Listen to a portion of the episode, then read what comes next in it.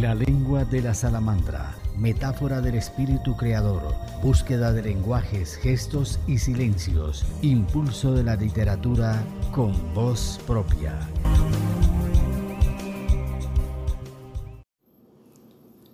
Le damos la bienvenida a este nuevo episodio de La lengua de la salamandra a Andrea Ruiz Galeano, gerente de la plataforma digital Conversarte.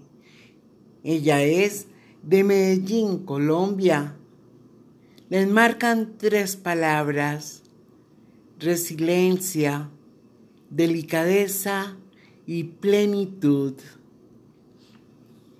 Es una mujer joven que trae esa deliciosa memoria de la juventud llena de anécdotas y experiencias vividas con intensidad mientras crecía hermanada con el arte.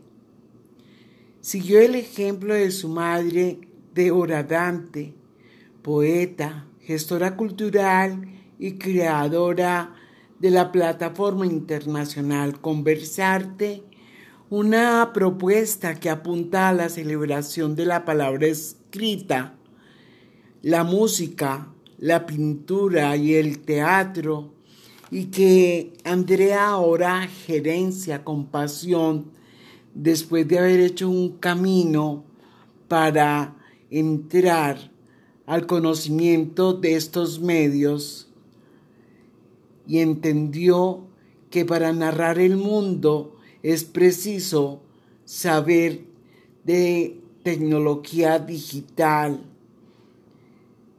y esto permite potenciar los proyectos creativos y culturales desde lo local a lo mundial. Un desafío que exige esta nueva era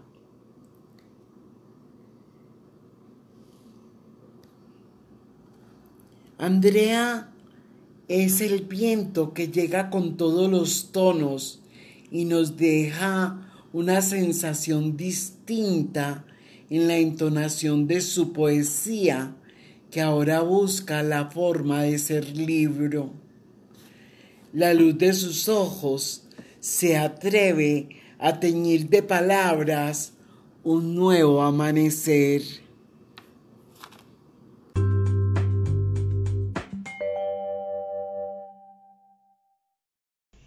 Andrea Ruiz es una mujer que divaga dejando toda su entrega y pasión por lo que hace. Es la niña de los ojos de sus padres y de su abuela materna.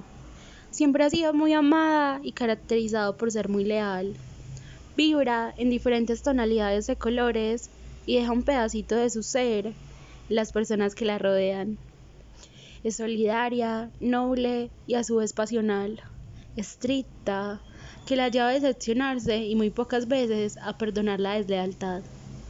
Es perfeccionista, sensible, intolerante en la injusticia. Andrea Ruiz es una mujer extrovertida y risueña, pícara y quizás un poco traviesa, pero con una personalidad arrolladora que deslumbra en cada lugar que pisa.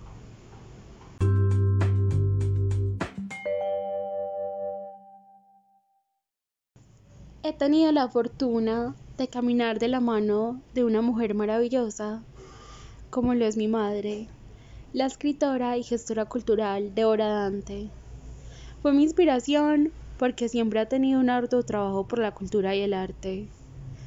Ha sido muy lindo vivir en pro de que los demás puedan cumplir sus objetivos cuando se suben al tren de nuestra vida.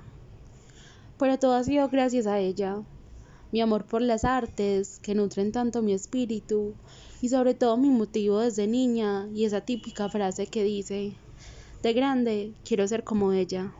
Y ahora que lo estoy, sigo teniendo el mismo deseo de poder adquirir su tenacidad para llevar su esencia y amor para que haya un espacio para todos.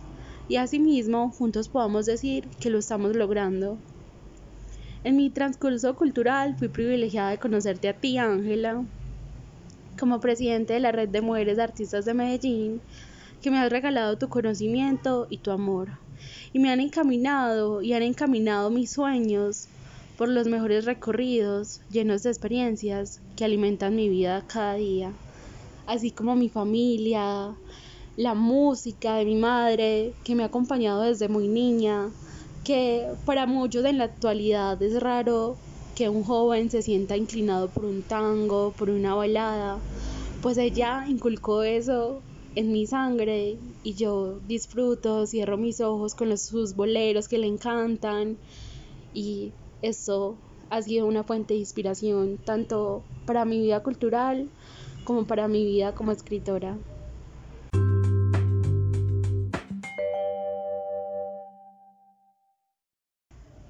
Desde los ocho años he estado en este mundo maravilloso del arte.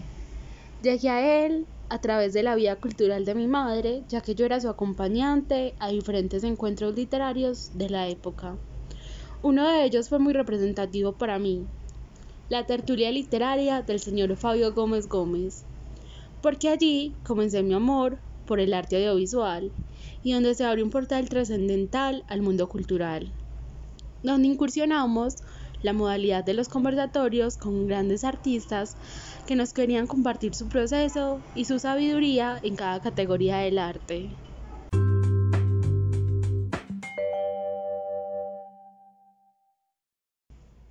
Más que mencionar una historia, quiero recalcar algo que me ha marcado mucho y es el ímpetu de cada artista por dar a conocer lo que hace, de un escritor por publicar su obra, o de un músico por ser escuchado.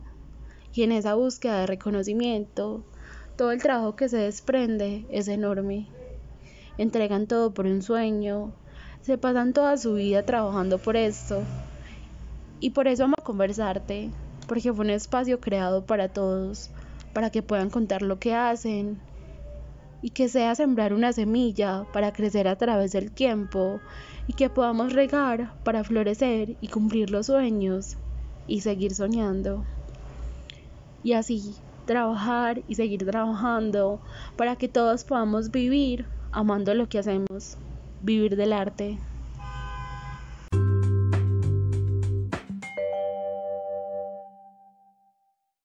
Mi visión desde el inicio fue dejar una imagen perdurable y un reconocimiento de cada artista o encuentro cultural de la ciudad, dejando un registro para la historia. Seguido de la grata experiencia en la velada literaria, nace Conversarte. Allí seguí perfeccionando mi trabajo y fue un proceso evolutivo muy lindo en estos siete años que llevamos al aire, porque los inicios fueron como dicen por ahí, con las uñas desde un programa presencial pasó a la vez a ser radial, desde el Círculo de Periodistas y Comunicadores Sociales de Antioquia, donde la emisora Radio Cipo Serio fuimos pioneros e inspiración para los nuevos programas culturales.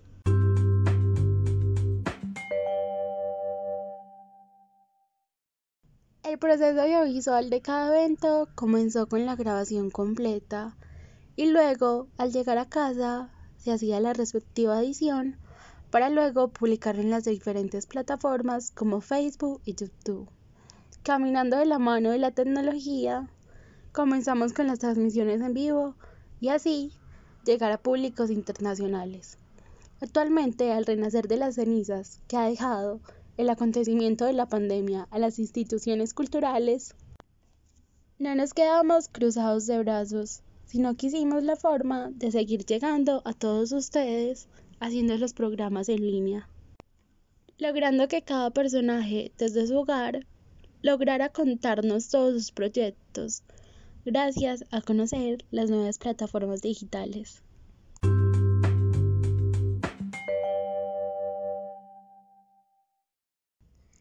Soy estudiante de la carrera de Derecho. La elegí como un puente para combatir la ignorancia que lamentablemente abraza mi país en los temas legales ya que es una de las principales causas por las cuales se cometen tantos abusos e injusticias por desconocimiento. Además de ello, fue un sueño desde muy niña y estoy completamente enamorada de cada conocimiento que he adquirido hasta el momento.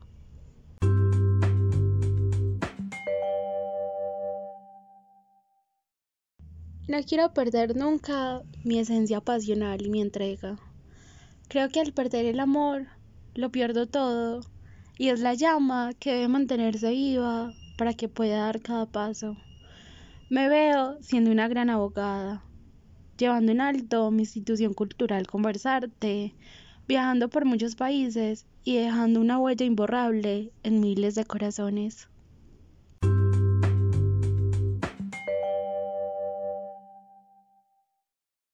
Soy una mujer muy sensible ante las circunstancias y los diferentes estados de ánimo, más allá de reflejar tristeza o felicidad.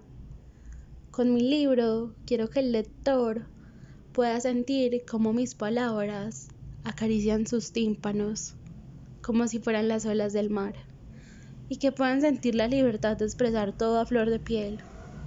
Somos humanos y estamos construidos a base de experiencias, de dolor, de alegría, de miedo. Y con la escritura y en cada una de mis poesías se desprende un pétalo de mi cuerpo, como flor que muere poco a poco.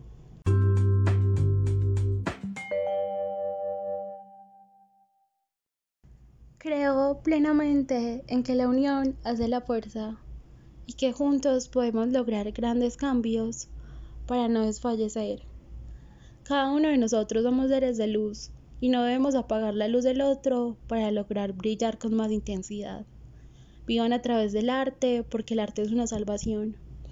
Un cantante que me gusta mucho dice, yo hago música para el que quiera escuchar música y listo. Y lo menciono porque debemos hacer cosas sin buscar aprobación. Hagamos las cosas por amor, hagan música, escriban poesía, pinten, bailen, pero sobre todo sean felices en lo que ustedes quieran hacer. Y así llegarán muy, muy lejos. Hay una frase que también me gusta mucho, anónima. El cementerio es el lugar más rico de la tierra, porque es ahí donde encontrarás todas las esperanzas y sueños que nunca se lograron, los libros que nunca se escribieron, las canciones que nunca se cantaron, las invenciones que no se compartieron, las curas que no se descubrieron.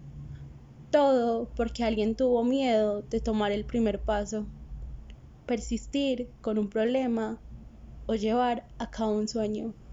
Nunca, nunca tengan miedo y siempre luchen por sus sueños.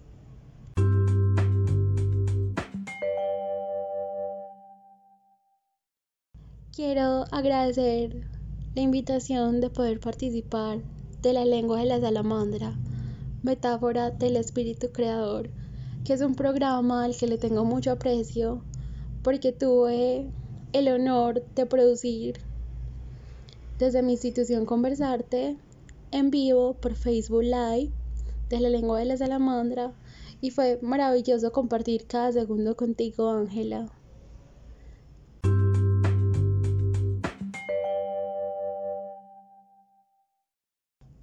Ahora quiero regalar un poco de mi poesía. Transeúnte.